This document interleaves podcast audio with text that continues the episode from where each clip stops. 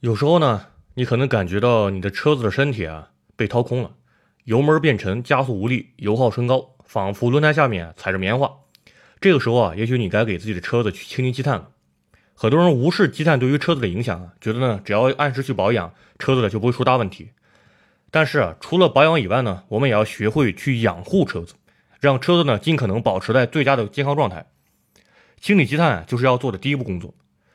对于积碳呢，我们的原则是。以预防为主，清理为辅。关于如何预防积碳，无论说是此前的几个选题呢，都有介绍完。这里呢，我们只说如何清理积碳，而且最重要的是，你要知道清理积碳的时机是什么。一般来说呢，清理积碳有三种方法：一种呢是使用汽油添加剂，一种呢是使用专门的清洁剂，另外一种呢就是直接拆解发动机。使用汽油添加剂啊，即燃油宝，是可行性最高也最实用的方法。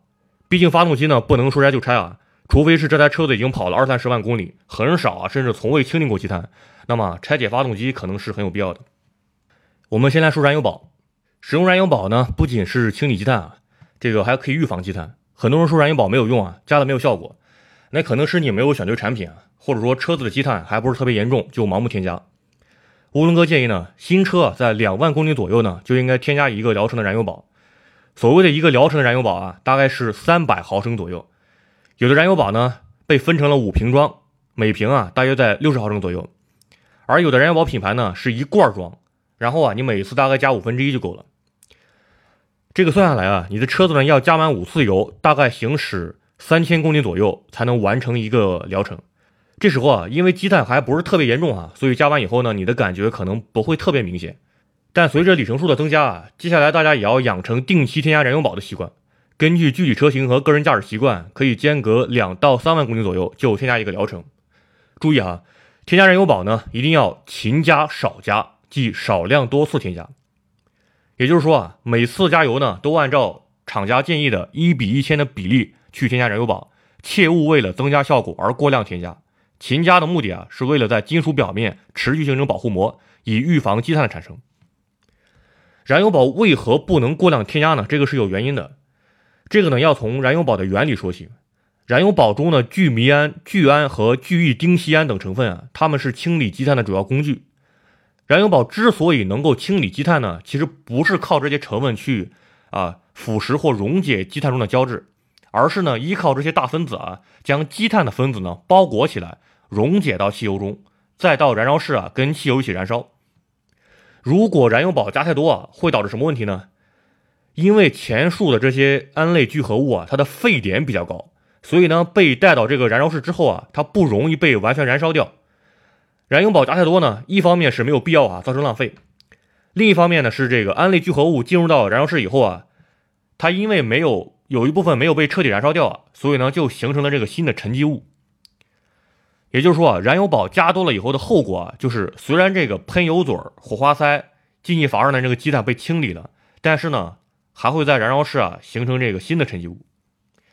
这就是为何燃油宝要少量多次添加的原因，也能够解释啊为什么燃油宝的厂家会规定一个一比一千的稀释比例。积碳呢是一点一点清理的，不要指望一次就能完全清理干净啊。你想一想，如果积碳很严重的话，你加那么多燃油宝进去。然后呢，溶解那么多积碳胶质下来，到了燃烧室啊，它能够被彻底燃烧吗？那显然是不能的。那么第二种清理积碳的方式啊，比燃油宝更加简单粗暴，就是啊，直接通过发动机的进气系统往里面喷洒清洗剂，这个也就是传说中的挂吊瓶。这种方法呢，简单来说啊，就是把进气软管拆下来，让节气门啊裸露在外面，然后呢，挂一个清洗罐在引擎盖上，喷口呢对准节气门。发动机点火，利用气缸内的负压将外界空气和喷洒出来的清洗剂啊吸进发动机的进气系统中。通过对进气系统的不断冲刷，节气门、进气气管啊和进气阀等部位呢都会得到很好的清洁。这种方法呢也可以弥补缸内直喷发动机在使用燃油宝时啊无法直接清理进气阀的这个缺点。当然啊，挂吊瓶这种方法呢，其实最适合的是这个多点电喷的发动机进气系统。因为啊，多点电喷发动机呢，它是一个进气气管内喷射的，这就导致啊，这个进气气管里面的这个积碳啊，就比较的严重，也比较明显。采用挂吊瓶的方式清理发动机系统呢，涡轮哥建议啊，每隔两万公里就进行一次。但是啊，挂吊瓶清积碳其实它争议性比较大，原因呢，就是因为这种方法虽然高效，但是啊，如果有这个大块积碳脱落，进入发动机的气缸内呢，可能会导致比较严重的后果，这就相当于啊，发动机里面进了异物。所以啊，积碳太严重的车反而并不适用这种方法，可以事先啊，先用这个燃油宝进行几个疗程，把积碳呢稍微的冲刷一下。而且挂吊瓶啊，由于是拆掉了进气软管，也就意味着进入发动机的这个空气啊，实际上是没有经过过滤的。这个时候呢，万一有什么杂质或小虫子之类的被吸了进去啊，也会造成比较严重的后果。